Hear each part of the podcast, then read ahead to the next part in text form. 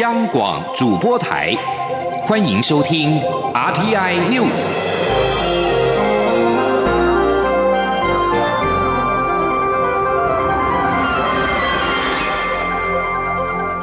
各位好，欢迎收听这节央广主播台提供给您的 RTI News，我是陈子华。中央流行疫情指挥中心在今天公布了七例 COVID-19 的确诊个案，其中六例为境外移入，一例是在澳洲确诊的华航货机机师案，新增一例回溯裁剪者确诊，也就是案一零九二。而至于感染源，还在调查当中。记者张昭伦的报道。华航货机机师在澳洲确诊一案，继二十三号公布该机师十多岁的儿子及同为机师的同事也染意外。指挥中心二十四号再度公布新增一例回溯裁剪者确诊案例，为案一零九二。指挥中心表示，案一零九二为本国籍四十多岁的男性华航货机机师，个案四月九号到四月十六号曾执勤到纽西兰及荷兰，因为出勤需求，曾在四月九号及十三号进行裁剪，结果都是阴性。出勤期间没有症状，返台后在四月十九号进行检疫期满裁剪，结果也是阴性。个案四月二十二号执勤往返日本。返台后，在住家居家检疫。同日下午，因指挥中心针对澳洲检验出阳性之师的接触者进行回测裁剪，在二十四号确诊，CT 值三十五，二采 CT 值二十三，血清抗体阴性，应该是近日发病。目前指挥中心已经掌握该个案接触者共十四人，其中五人列居家隔离，九人列自主健康管理。十四名接触者中，五人已经裁剪核酸及血清抗体，其中四人核酸检测阴性，一人检验中。该五人的血清抗体皆在检验中，其余九人待裁剪。至于这名新增个案感染源，指挥中心强调仍在调查。指挥中心发言人庄仁祥说：“呃，有关感染源的部分啊，目前正在调查中。所以，他虽然是在呃跟在澳洲检出阳性的这个机师。”在四月七号有接触，不过因为他后续呃做了三次的裁剪都阴性哦，所以看起来是跟这个呃澳洲的检验阳性的这个是应该是没有关系哦。那呃那会不会是呃在他去执勤到纽西兰、荷兰这个部分呃有什么样的一个呃受到感染？当然这还是需要再做调查哦。庄仁祥表示，针对华航机师短时间内爆发多人确诊，指挥中心近日将安排华航一千两百七十二名机师集体裁剪，希望最快五月一号完成裁剪，以厘清华航机师感染规模，看看哪个环节出了问题，再进一步看是否调整相关防疫措施。中国电台记者张周伦台北采访报道。而在华航机师连报感染 COVID-19，甚至引来一例的本土确诊案例之后，国内民众接种 A Z 疫苗的意愿似乎也有回温的迹象。在昨天单日接种人数有三千两百五十三剂，施累的累计施打是四万两千五百二十三剂。为了吸引更多的青年关注公众的事务，民进党首度举办了全国高中职国际知识竞赛，并且在今天举办了最终决赛。现任党主席的蔡英文总统也亲自到场勉励跟颁奖。总统表示，台湾需要培养出更多具有丰富国际观的新时代的年轻人才，促进台湾跟国际的合作。台湾要持续走向世界，需要新时代来接棒。记者刘玉秋的报道。民进党国际部与青年部首度举办全国高中职国际知识竞赛，借由竞赛交流，提升学员了解当地国际社会情势及台湾外交展望，拓展青少年的思辨以及领导力。由于活动报名相当热烈，初赛全台共有一百三十八队参赛，最终由三十八队晋级决赛，分别来自二十二校、十一个县市，超过一百位学员。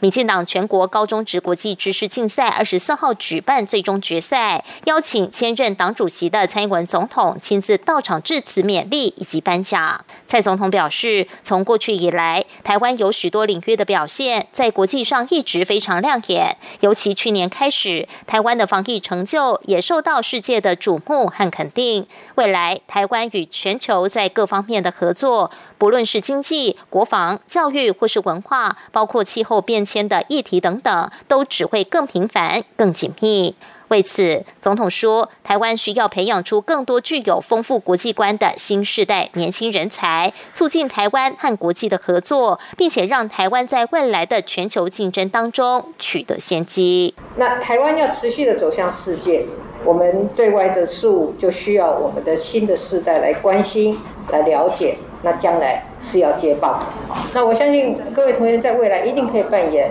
协助台湾走向世界的重要的角色。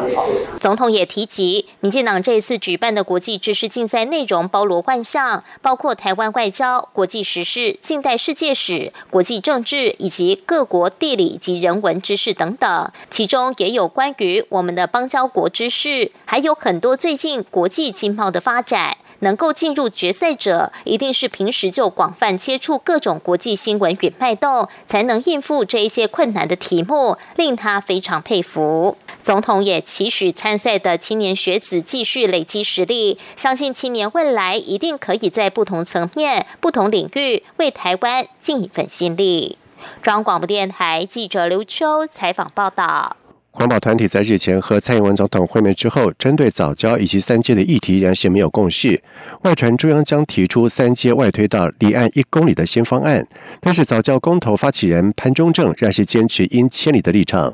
而对此，总统府发言人张敦涵在今天表示，行政院正努力研究任何可行的替代方案，并且追求对能源转型影响最小、对早教保护更多的最大公约数，期盼大家不要排斥任何方案的可能性。张敦涵说：“最大公约数应该是我们在追求的，所谓的最大公约数就是对能源转型影响最小，那对早教保护可以更多的方案，我们都还在努力做这件事情。”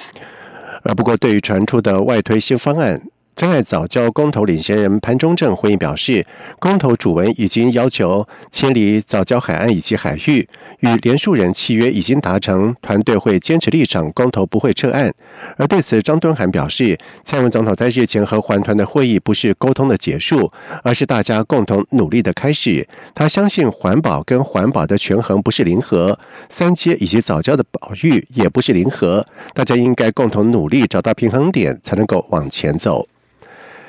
台铁泰鲁格号在二号发生了花莲清水隧道出轨事故，酿成严重的伤亡之后，在今天又传出了台铁宜兰公务段发生厂商违反施工安全规定，有工人跨越轨道遭到列车撞上的意外。台铁改革的议题再度引发了讨论。而对台铁再传事故，总统府发言人张敦涵受访表示，台铁改革刻不容缓。蔡英文总统也宣示过台铁改革的必要性，希望台铁的改革能够符合社会各界的期待。而行政院发言人罗秉成也表示，行政院长苏贞昌已经致电交通部长王国才，指示应该严加督促台铁立即针对厂商及相关人员的违法违约法律责任，从速从严处置办理。然而对这起事件，台铁表示将罚厂商新台币三十万元。而宜兰县政府劳工处长林文玉也表示，已经展开调查劳工安全部分是否合乎规定。在外电消息方面，印尼海军参谋长尤多在今表示，在巴厘岛海域失联的前舰已经沉没，而这项宣布粉碎了舰上五十三人能够获救的希望。尤多指出。搜救人员已经发现了失联前舰的残骸，其中包括来自于前舰内部的物品。而这艘已经服役四四年的前舰，二十一号在演习期间准备鱼雷试射的时候，在巴厘岛外的巴厘海失联。当时舰上有五十三人，印尼出动了战舰、飞机跟数百名军方人员投入搜救的行动。而有多稍早的时候曾经表示。经由扫描侦测到失踪舰艇位在水下八百五十公尺深的地方，已经远远超过了前舰存活的极限。而根据这艘德制的二零九型前舰的设计，潜水最深只能到五百公尺。东南亚国家协会各国领袖在今天开始在印尼首都雅加达举行一项危机会议，希望说服缅甸军政府领导人敏昂莱寻求终结暴力之道。米尔莱在二月一号发动军事政变，罢黜无任政府领导人翁山书记，监管政权。而东协各国领袖这次在雅加达召开高峰会，是东协首次就缅甸情势开会，希望能够协调各国的努力，以缓和缅甸的危机。而尽管 COVID-19 疫情依然严峻，各国领袖仍然是亲自出席。而在会场附近有大约二十多人聚集示威，并且高举“缅甸要民主，我们反对军事政变”等标语。以上新闻由陈子华编辑播报，这里是中央广播电台台湾之音。这里是中央广播电台台湾之音。